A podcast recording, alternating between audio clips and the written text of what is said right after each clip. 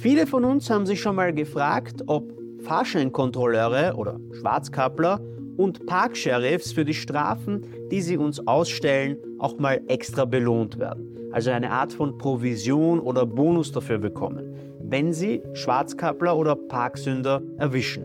Ich habe mir das jetzt etwas genauer angeschaut und möchte in diesem Beitrag den Mythos endgültig lüften bzw. aufklären. Denn jetzt mal ganz ehrlich, wer hat sich nicht schon immer mal gedacht, dass sie einfach fix eine Provision bekommen? Schreibt es in die Kommentare, würde mich auf jeden Fall interessieren, was ihr denkt und warum. Da es hier um zwei verschiedene nicht zusammenhängende Jobs geht, fangen wir mal mit den Fahrscheinkontrolleuren an.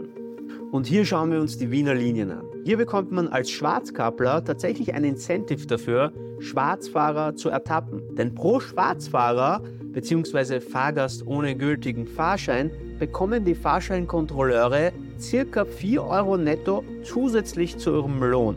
Zumindest wird das in diversen Online-Medien so wiedergegeben. Von den Wiener Linien selbst habe ich dazu leider keine Auskunft bekommen können. Fazit ist aber, Fahrscheinkontrolleure haben jedenfalls einen Anreiz zu strafen.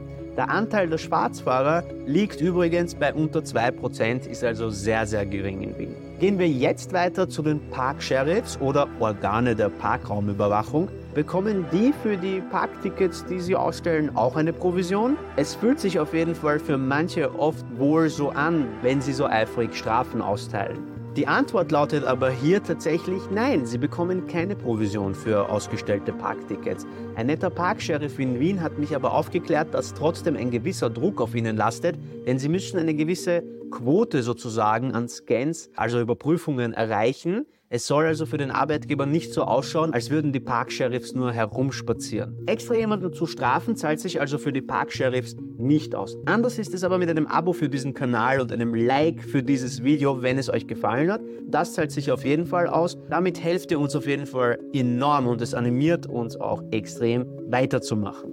Folgt uns also gerne für mehr solchen Content, wo wir spannende rechtliche Themen analysieren und Rechtsmythen wie diese aufdecken. Mein Name ist Boris, das ist Just Profi und wir sehen uns beim nächsten Mal.